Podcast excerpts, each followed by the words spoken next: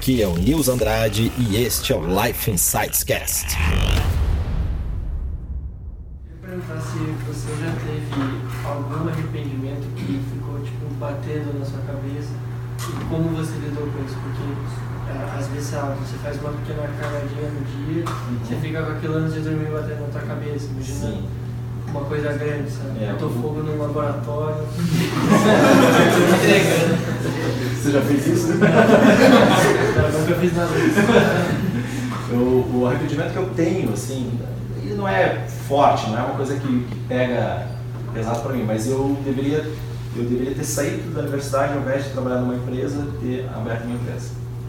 Isso que eu deveria ter feito, ao invés de ficar sete anos trabalhando no, no sistema de outra empresa, eu já deveria ter feito isso logo no, no início, logo que eu me formei.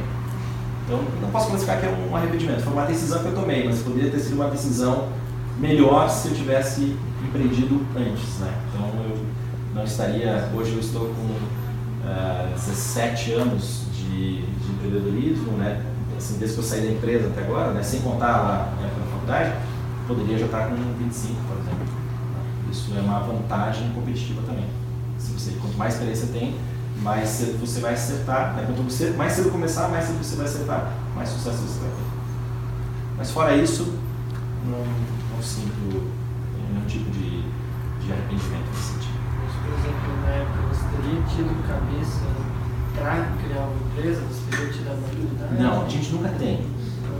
É, A gente nunca tem. coragem. É, porque é uma coisa que você só vai aprender quando, quando você tiver. Quando você colocar a mão na massa. Entendeu? Quando você, quando você colocar a mão na massa. Aí é uma coisa que você precisa se expor para gerar aquele, aquele resultado. Superar os medos. Superar os medos, superar os medos. E eu acredito que você só vai aprender quando você fizer mesmo. Não dá para fazer um curso de empreendedorismo. Você pode pegar, assim, ter mentores, pessoas que te orientam, mas, é, mas precisa ter essa dedicação.